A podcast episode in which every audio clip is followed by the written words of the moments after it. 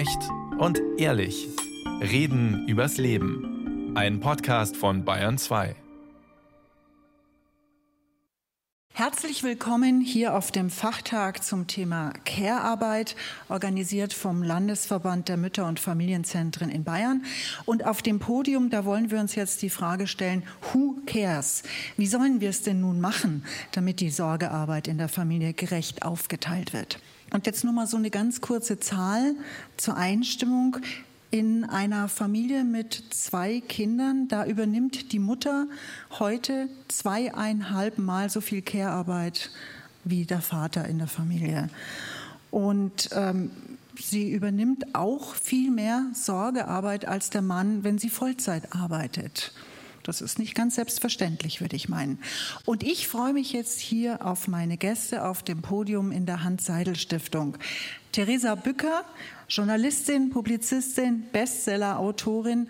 Sie hat letztes Jahr das Buch rausgebracht, Alle Zeit, eine Frage von Macht und Freiheit. Sie selbst hat zwei Kinder, lebt in Berlin. Herzlich willkommen, Frau Bücker.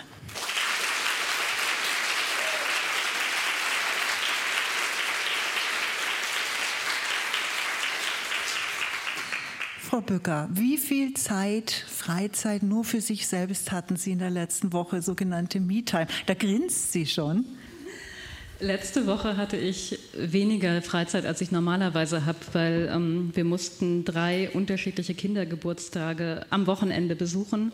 Und das war sehr viel Fahrerei. Am Sonntag gab es zwei, da haben mein Partner und ich uns aufgeteilt. Also der eine ist zu dem einen Geburtstag mit dem Kind gegangen, mein Partner zu dem anderen Kindergeburtstag. Und wenn die Kinder dann auch noch Aktivitäten geplant haben am Wochenende und noch so klein sind, dass sie Begleitung brauchen, dann bleibt sehr wenig freie Zeit an einem Wochenende übrig. Und das zeigen uns alle Studien, dass insbesondere Eltern jüngerer Kinder eigentlich so gut wie keine freie Zeit haben, die wirklich qualitativ hochwertige freie Zeit ist, weil die müde Zeit am Abend, wenn ich nichts mehr anderes machen kann, als noch eine Serie zu schauen, das ist keine selbstbestimmte Freizeit. Dann möchte ich Ihnen auch ganz herzlich vorstellen, Jasmin Dickerson, Podcasterin, Instagrammerin zum Thema Alleinerziehend mit Kind, das eine Behinderung hat, in ihrem Brotjob. Also sie hat zwei halbe Stellen. In Saarbrücken beim Landessportverband ist sie Referentin und beim Fußballverband ist sie für Antirassismusprojekte zuständig. Und sie hat eine Tochter, die bald sechs wird, die Clara, die ist schwerst behindert. Herzlich willkommen, Frau Dickersen.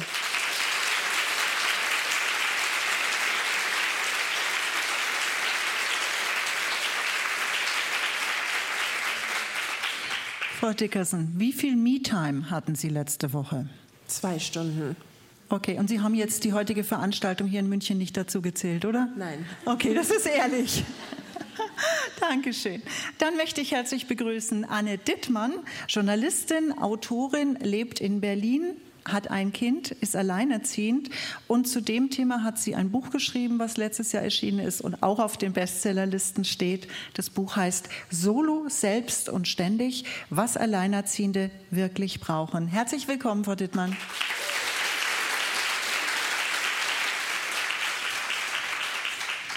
Sie hatten jetzt eine Menge Zeit nachzudenken im Gegensatz zu den anderen beiden. Wie viel Me-Time letzte Woche? Ich kann mich einfach nicht erinnern an die letzte Woche, ehrlich gesagt. Ich habe auch die ganze Zeit schon versucht, das zu rekonstruieren, aber ich glaube, ich brauche meinen Kalender, um zu gucken, welche Termine hatte ich. Und dann kann ich mich auch so ein bisschen wieder an die Tage erinnern. Aber es fühlt sich wirklich so an, wie man sagt da so schön, das ist so die Rush-Hour des Lebens, wenn man so berufstätig ist und ähm, Elternteil ist, junge Kinder hat. Und es fühlt sich wirklich äh, für mich so ein bisschen an, als wenn ich zu wenig Zeit habe, manchmal um nach links und rechts zu gucken, wo ich jetzt eigentlich gerade bin.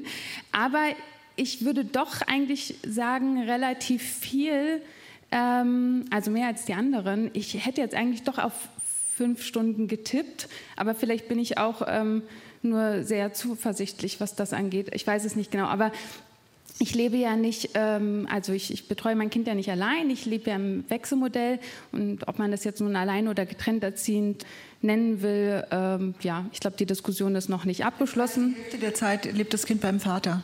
Ja, wir verändern das jetzt gerade wieder so ein bisschen. Also wir zeigen uns flexibel je nach äh, Bedürfnissen des Kindes.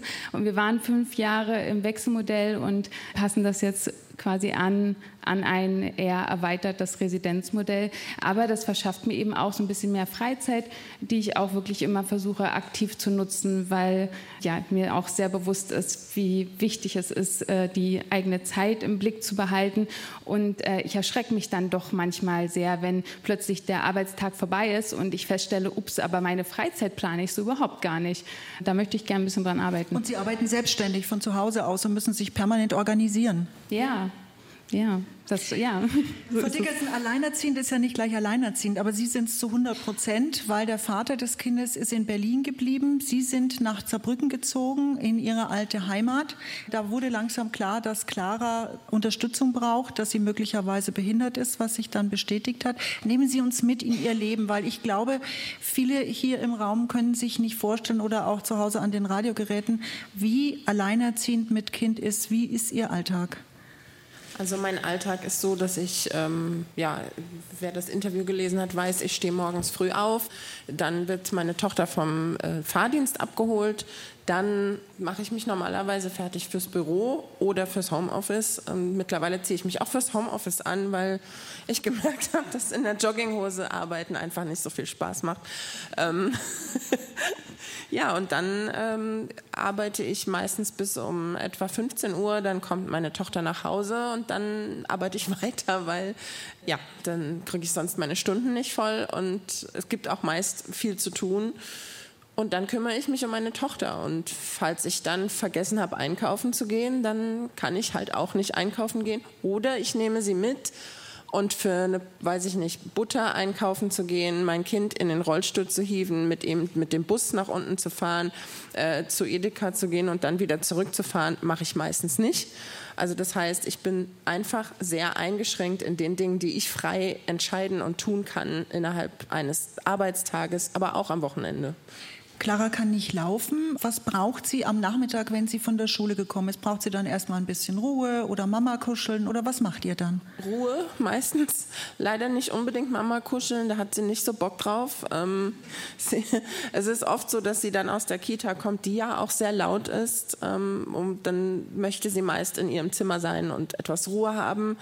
Das ist für mich immer so ein bisschen, ich habe das früher Me-Time genannt, das mache ich aber nicht mehr, weil für mich ist das nicht Me-Time und entspannend, wenn mein Kind in seinem Zimmer spielt. Natürlich schon mehr, als wenn ich jetzt mitspielen müsste, aber es ist mit sehr viel schlechtem Gewissen verbunden und es ist auch mit Trauer verbunden, weil ich das eben nicht kann, weil mein Kind nicht mit mir spielen will und ich mit meinem Kind nicht ich lese ihr keine Geschichten vor, sie stellt mir keine Fragen und das ist okay, so wie sie ist. Aber für mich bedeutet das eben nicht Me-Time, nur weil ich dann im anderen Raum bin und mich dann um den Haushalt kümmere. Esst ihr dann zusammen Abendbrot? Nein, also ich füttere sie, sie bekommt Brei. Mittlerweile püriere ich das selber, ich koche es auch wieder selbst. Das habe ich eine ganze Zeit lang nicht gemacht. Ich mache es jetzt auch nur, weil sie größere Mengen isst und natürlich Babybrei dann nicht ausreicht. Ja, also sie wird gefüttert so gegen sechs etwa oder vorher.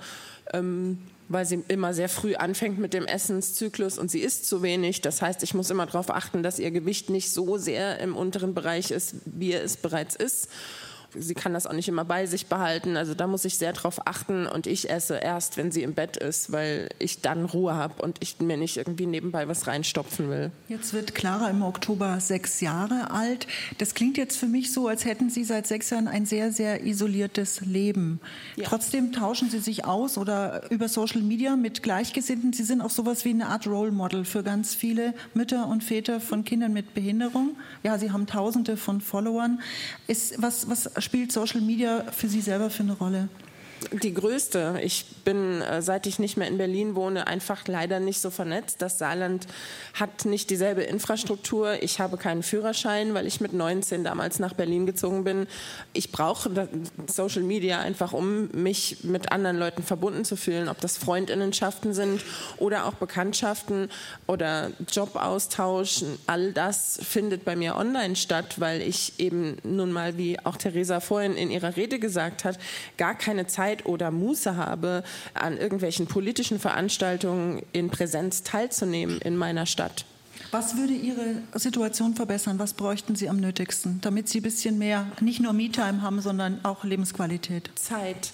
Also mir würde es wahnsinnig helfen, wenn meine Tochter mehr betreut werden könnte. Ich meine jetzt damit gar nicht unbedingt Kita in unserem Fall, obwohl das auch wichtig wäre, dass sie bis um 17 Uhr betreut wird, wie die Kinder, die nicht mit Behinderung in diese Kita gehen. Äh, das ist mittlerweile geändert, denn da haben eine Mutter und ich für gekämpft. Aber das Problem ist, dass der Fahrdienst leider eben nicht oh. mitmacht.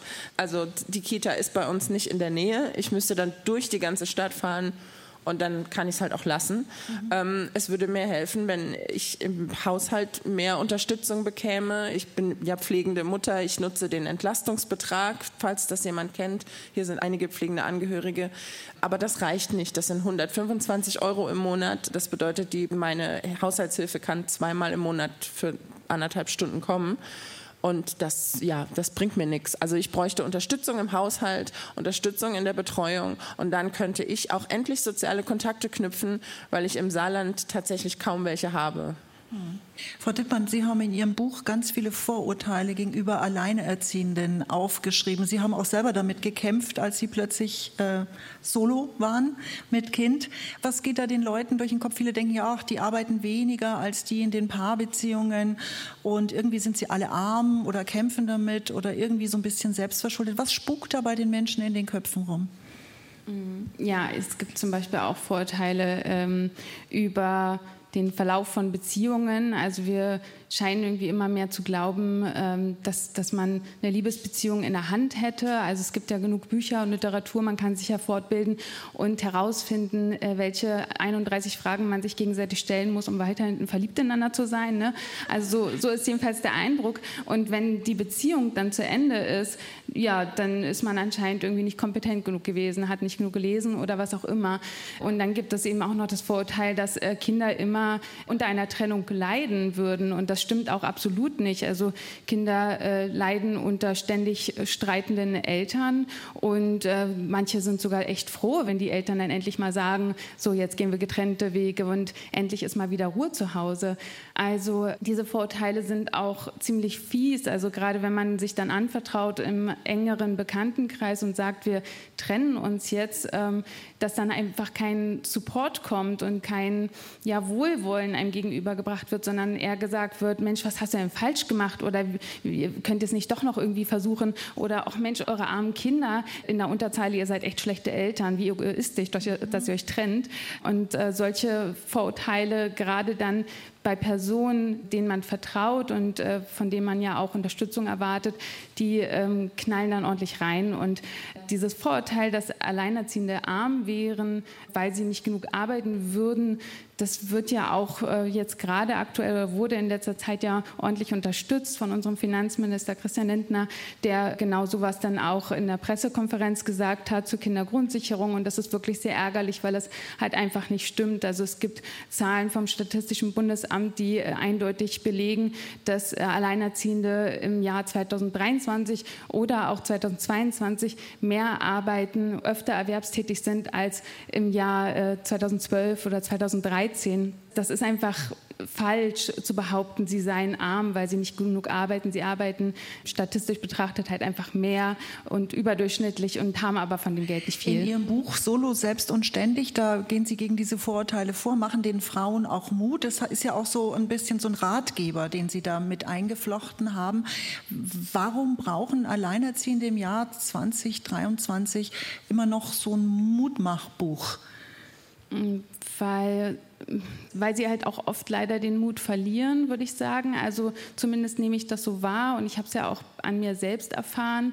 Wenn man so viele Rückschläge äh, einstecken muss und Vorurteile und Diskriminierung im Job und so weiter, dann äh, fängt man an, an sich selbst zu zweifeln. Und das ist wirklich ein furchtbares Gefühl, weil man denkt, ähm, man ist wirklich nicht kompetent genug, man strengt sich vielleicht wirklich nicht genug an, vielleicht bin ich ja wirklich faul und das kann auch auch krank machen. Das kann auch zu Depressionen oder suizidalen Gedanken führen. Und das ist wirklich sehr gefährlich. Und entsprechend habe ich dieses Buch geschrieben und so schreibe ich es ja auch in der Einleitung, um die Wahrnehmung von Alleinerziehenden ein Stück weit zu bestätigen und zu sagen, äh, hey, das, was du wahrnimmst, ähm, das ist nicht falsch und du hast auch kein verzerrtes, falsches Bild von dir selbst, sondern da steckt eine Geschichte dahinter, hinter all den Vorurteilen, denen du begegnest. Da gibt es Gründe für und äh, der bist nicht du. Und entsprechend finde ich es ganz wichtig, dass Alleinerziehende sich austauschen und einander ihre Geschichten erzählen, um sich auch ähm, ja, zu spiegeln, dass ihnen etwas ja, passiert, etwa, dass ihnen Diskriminierung passiert und ähm, entsprechend auch andere Wege zu finden als die Selbstzerstörung, also als den so internalisierten Hass gegen sich selbst. In Ihrem Buch schreiben Sie auch, dass eine Kollegin von Ihnen ein Buchskript eingereicht hat, auch über ein Buch über Alleinerziehende, wurde abgelehnt vom Verlag mit der Begründung, die Zielgruppe hätte gar keine Zeit zu lesen. Jetzt gibt es ein paar Bücher, die das Gegenteil bestätigt haben. Ich glaube, der Verlag wird sich ziemlich ärgern. Frau Bücker, die gerechte Verteilung von Care-Arbeit, von Erwerbsarbeit ist Ihr Hauptthema in den letzten Jahren. Darüber geht auch Ihr Buch. Wir haben jetzt hier Beispiele sitzen, die uns zeigen, wie die Vorurteile sind, wie schräg Care-Arbeit verteilt ist. Jetzt nicht nur bei alleinerziehenden Familien, sondern eben auch, wenn es beide Elternteile gibt, die zusammenleben und Kinder großziehen.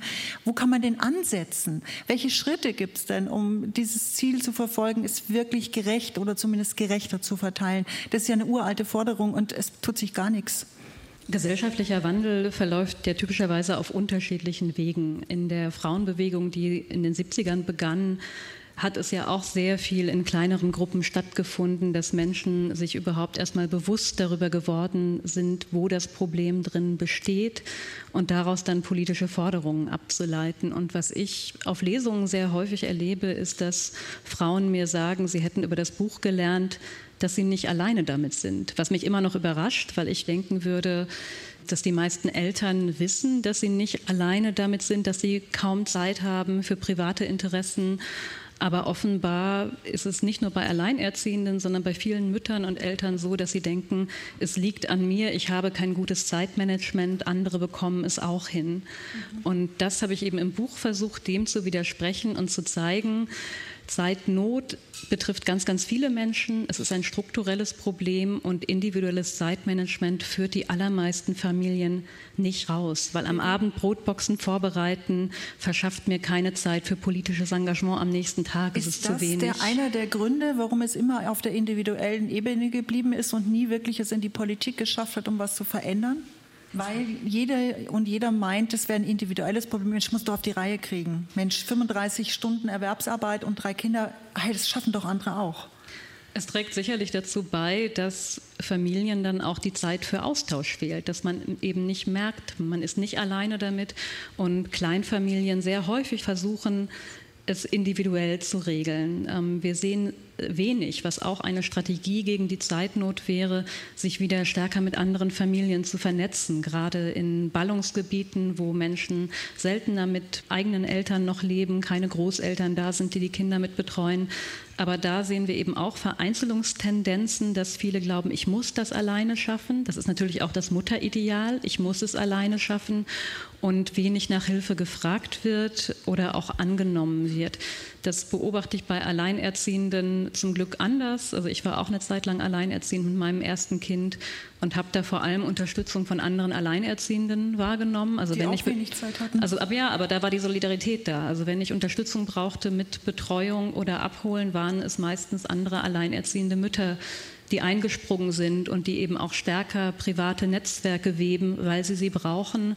Und das könnten andere Familien aber auch wieder stärker anfangen, dass sie sich wechselseitig unterstützen. Natürlich braucht man Zeit dafür, denn auch wenn ich beispielsweise Freundinnen oder Familienangehörige einbinden möchte, mein Kind mitzubetreuen, also angenommen, ich bin Tante und ich möchte das Kind meines Bruders einen Nachmittag in der Woche abholen, dann geht das ja auch nur, wenn ich an dem Nachmittag nicht mehr beruflich eingebunden bin.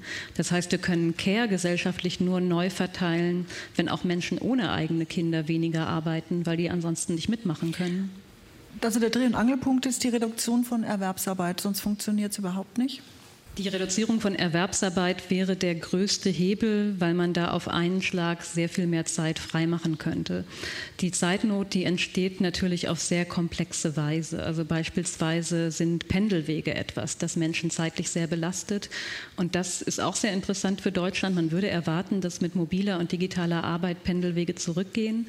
Wir sehen aber, dass immer mehr Menschen pendeln, immer längere Wege. Und das ist Zeit, die muss ja eigentlich auf die Arbeitszeit obendrauf geschlagen werden. Die fehlt fehlt ganz konkret im Alltag. Das heißt, wenn man in der lokalen Zeitpolitik ansetzt, hilft es insbesondere Menschen mit Care-Verantwortung, wenn sie sehr kurze Wege haben, wenn die Kitas wohnortnah zugeteilt werden, wenn Ärztinnen gut erreichbar sind. Also da kann man in der Lokalpolitik unheimlich viel bewegen, um Menschen wieder Zeit zu geben.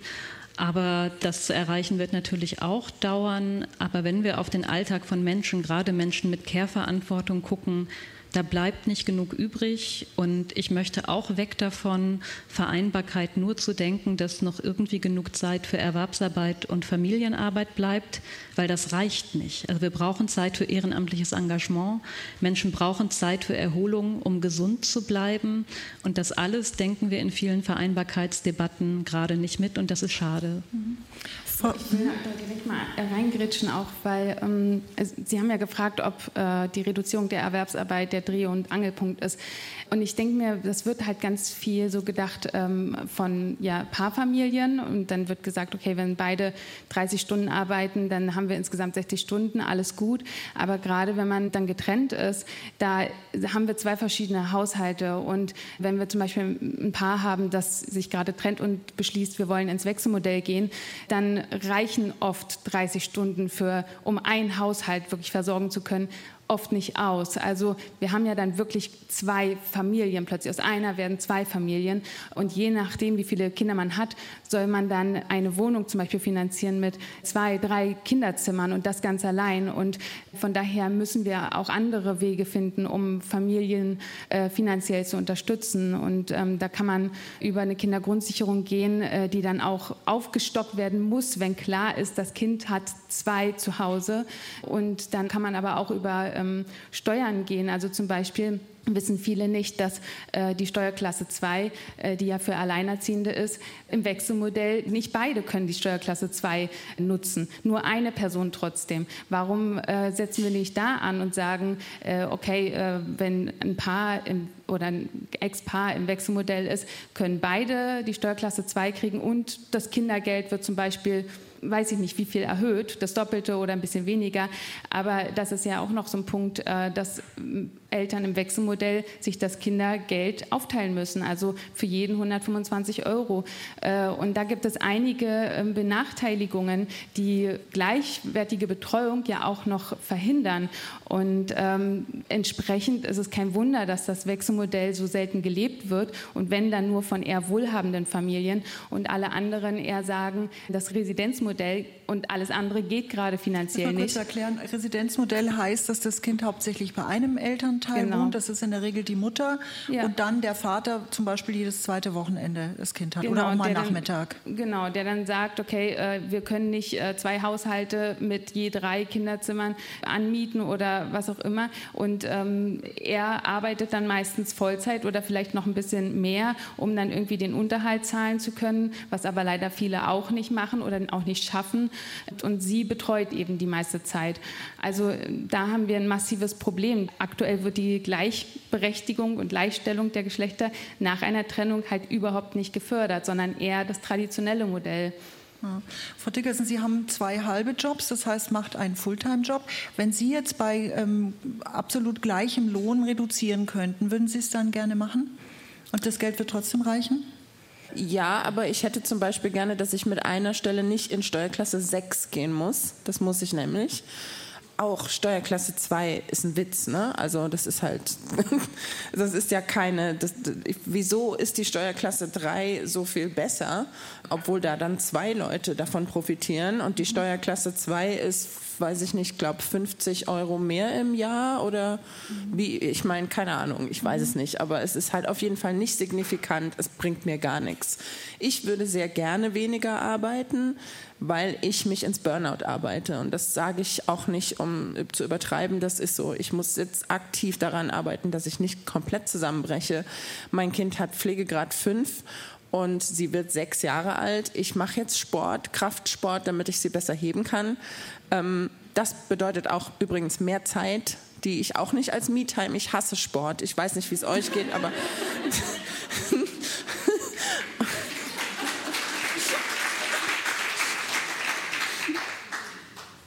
Also ja, ich würde gerne weniger arbeiten, um das kurz zu machen. Und dann zum Beispiel Muskelaufbau zu machen oder was noch zu tun? Auch, ja. Sich politisch zu engagieren oder mal auf Freundinnen real zu treffen?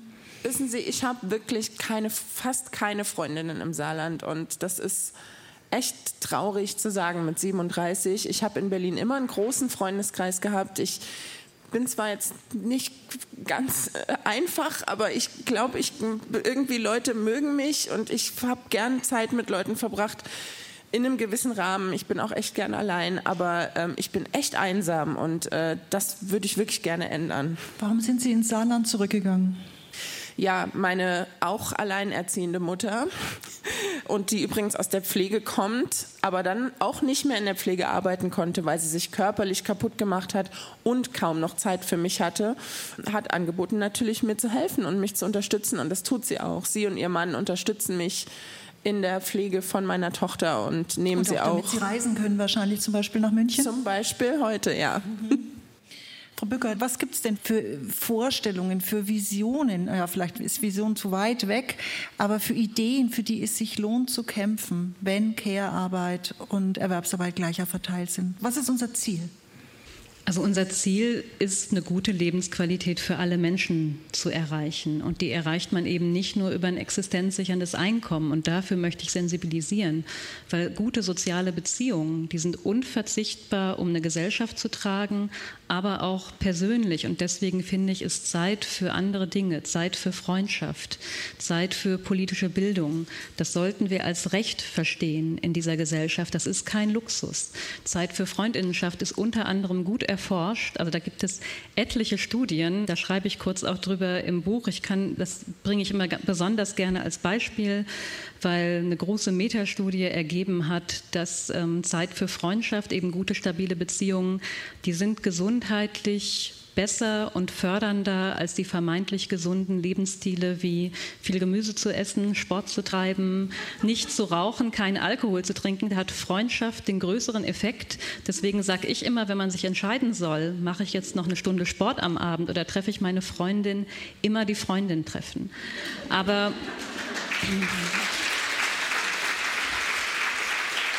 Und was halten Sie von dem Modell, mit der Freundin Sport zu treiben?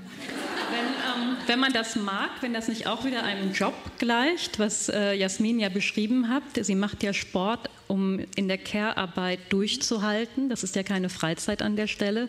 Wenn man es gerne macht, dann kann man natürlich mit der Freundin ähm, Sport machen. Aber also mir ist das wirklich wichtig zu sagen, Zeit für andere Dinge als Erwerbsarbeit und Familie, das muss ein politisches Anliegen sein, weil es ganz, ganz wichtig ist und wir als Gesellschaft ohne diese Dinge, auch gerade jetzt ohne Zeit für demokratisches Engagement, kommen wir nirgendwo hin. Da begegnen wir nicht den Krisen, die auf uns jetzt zukommen und deswegen müssen wir auf den Tag, auf die Woche schauen und fragen, wo kommt denn diese Zeit her? Weil weniger zu schlafen ist auch nicht die Lösung. Und das Modell von Frigga Haug, und es gibt unterschiedliche Modelle. Frigga Haug ist eine deutsche Soziologin und Philosophin, die den Tag aufgeteilt hat und sie sagt an allererster Stelle, acht Stunden Schlaf sind gesetzt. Drunter darf es nicht gehen. Das ist eine sehr gute Einstellung. Und dann äh, hat sie die 16 übrigen Stunden nochmal geviertelt und sagt, vier Stunden kann man aufwenden für Erwerbsarbeit, vier Stunden für Sorgearbeit, was auch Selbstsorge mit einschließt, dann vier Stunden für sogenannte kulturelle Arbeit, was etwa ähm, Weiterbildung sein könnte, aber auch Freizeit und dann nochmal vier Stunden für politische Arbeit, also für Engagement Und wenn man das den Menschen vorstellt, dann schrecken sie meistens zurück und sagen, oh Gott, das ist jetzt die komplette Überforderung, wie soll das denn gehen? Und das ist auch eine legitime Reaktion, weil vier unterschiedliche Sachen in einen Tag zu integrieren, das ist natürlich stressig. So meint Frigga Haug es aber auch nicht. Sie meint einfach mal eine Anregung zu geben, darüber nachzudenken, für was habe ich in meinem Leben Zeit? Ist es ausbalanciert? Was braucht überhaupt eine Gesellschaft? Und dann eher zu schauen, wie kriegen wir als Gesellschaft und auch individuell eine stärkere Balance in diesen unterschiedlichen Bereichen hin. Und es gibt auch andere deutsche ZeitsoziologInnen, die unter anderem das Modell der atmenden Lebensläufe entwickelt haben, das sogenannte Optionszeitenmodell. Das kennen vielleicht einige, die sich im Care-Bereich bewegen, die gesagt haben oder auch ein sehr konkret und ausfinanziertes Modell entwickelt haben, um zu sagen, man muss sich innerhalb der Erwerbsbiografie immer wieder Zeiten nehmen können, die beispielsweise für Care reserviert sind, für Weiterbildung, aber auch für Ehrenamt, was mit Lohnausgleich einhergehen sollte, aber dass wir uns eben an Lebensläufe gewöhnen, so wie sie viele Menschen auch leben, eben die nicht geradlinig sind, die nicht 45 Jahre Vollzeitarbeit sind, sondern die Platz für anderes lassen. Sehen Sie da gerade irgendwas politisch sich bewegen? Ich eigentlich nicht. Ich sehe gerade wenig Bewegung im politischen Raum, was ich schade finde, weil wir müssen uns mit der Pflegekrise befassen. Wir müssen uns mit der Frage befassen, wie bekommen alle Eltern, die arbeiten möchten und wollen, Kitaplätze? Was machen wir mit der Grundschulbetreuung? Das sind essentielle Fragen, die können wir nicht aufschieben, weil gerade die Pflegekrise, die schon da ist, das möchte niemand erleben. Alle möchten, dass ihre Angehörigen und Eltern gut versorgt sind. Das ist eine Frage der Menschenwürde, die auch in der Verfassung ist. Das heißt, wir müssen gute Pflege organisieren können. Und da brauchen wir die Lösung jetzt. Wir können das nicht weiter politisch verschieben. Das heißt, es ist so brisant, dass irgendwann auch in der Politik ankommt, jetzt müssen wir handeln? Also die Pflegekrise ist schon da. Ich halte es für hochbrisant. Ich denke, wir setzen uns persönlich als auch politisch nicht gerne damit auseinander, weil niemand sich vorstellen möchte, selbst pflegebedürftig zu werden. Wir blenden das alle aus. Wir sprechen in den Familien zu wenig darüber, wie wir gepflegt werden wollen, was die Erwartungen innerhalb der Familie sind. Aber wir brauchen ganz dringend gesellschaftlich und politisch abgesicherte Lösungen. Wir brauchen gute Pflegebedingungen für alle, die pflegebedürftig sind. Also ich finde, das ist keine Frage, die man ausspielen kann gegen was ist finanzierbar. Das ist eine Wertefrage, eine Frage der Menschenwürde. Und wir brauchen diese Diskussion jetzt, weil wir eben schon mitten drin stecken. Also wir kommen eigentlich schon zu spät. Und wenn wir jetzt nicht anfangen, dann wird es jedes Jahr schlimmer werden. Ich würde gerne mit Ihnen drei eine Schlussrunde machen und jede von Ihnen fragen, was würden Sie einer jungen Frau, die ein Kind erwartet oder plant, ein Kind zu kriegen, wir haben einige im Publikum, habe ich schon gesehen, was würden Sie der raten? Wie kann sie für sich sorgen? Wie kann sie schauen, dass Care-Arbeit und Erwerbsarbeit in ihrer Beziehung oder in ihrem Leben, vielleicht ist sie auch alleinerziehend oder wird es irgendwann, dass es so verteilt ist, dass sie nicht auf der Strecke bleibt und ihre Gesundheit auch nicht? Ja, ganz klar. Ich würde auf jeden Fall jeder Person, die Kinder möchte oder schon schwanger ist, raten, ihr Leben und als Familienleben so zu gestalten, dass sie sich jederzeit trennen kann.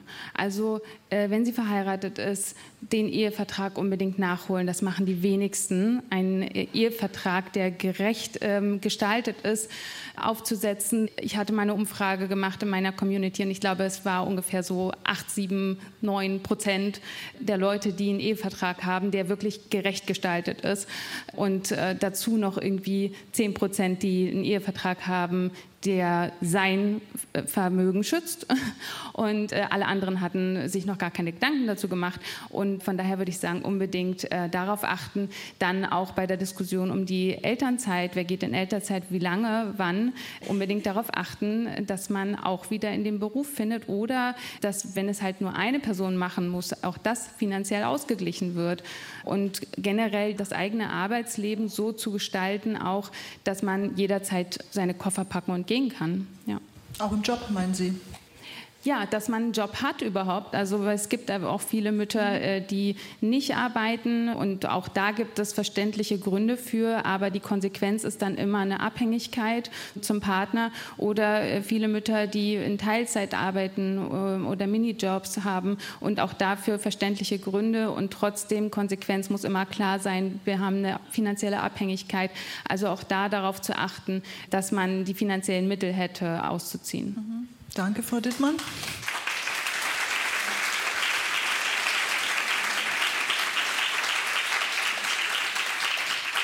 Frau Dickerson, was ist Ihr Rat an werdende Mütter? Äh, schafft euch Netzwerke, die über familiäre Netzwerke hinausgehen, falls ihr die überhaupt habt, weil dieser Gedanke vom Dorf funktioniert halt nicht, wenn man zum Beispiel, wie ich jetzt auch, eine junge Mutter hat. Meine Mutter ist 61 Jahre alt, die arbeitet in Altersteilzeit, das heißt, sie arbeitet 35 Stunden die Woche, das ist für mich nicht Teilzeit. Und ich habe nur meine Mutter. Also ich habe sonst keine Unterstützung. Die andere Oma ist einfach ein bisschen zu alt und krank, um das wirklich zu übernehmen. Was mir gefehlt hat und immer noch fehlt, sind Netzwerke von anderen Müttern, anderen Eltern, die mich unterstützen, die auch ich dann mal unterstützen kann, sofern es mir möglich ist. Macht das, schafft euch Netzwerke. Das ist, was ich raten würde. Danke.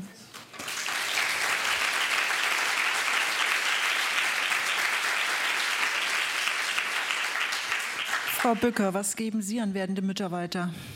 Man kann so viel, äh, so viel raten und was Anne Dittmann und Jasmin Dickerson gesagt haben, dem stimme ich auch allen zu. Was eine gute Möglichkeit ist für gleichberechtigte Sorgearbeit von Anfang an, ist, dass man sich einen Partner, Partnerin sucht, die möglichst ähnlich verdient, weil dann ist die Wahrscheinlichkeit höher, dass man es gerecht aufteilen kann.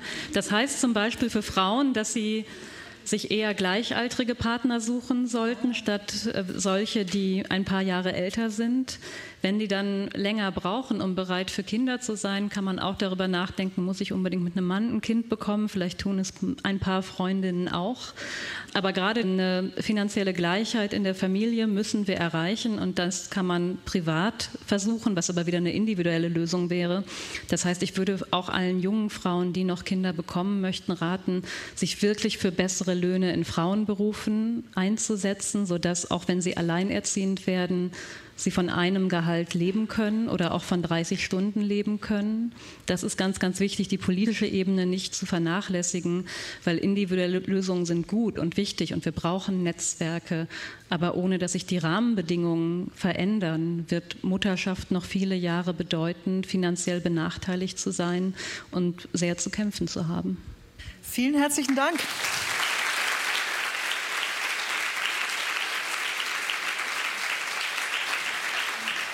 Das war unsere Talkrunde Who Cares? Wie kann Sorgearbeit und Erwerbsarbeit gerechter verteilt werden? Ich bedanke mich ganz herzlich bei Theresa Bücker, Publizistin, Buchautorin, Bestsellerautorin, Anne Dittmann, alleinerziehend, auch Bestsellerautorin und bei Jasmin Dickerson, alleinerziehend mit behindertem Kind.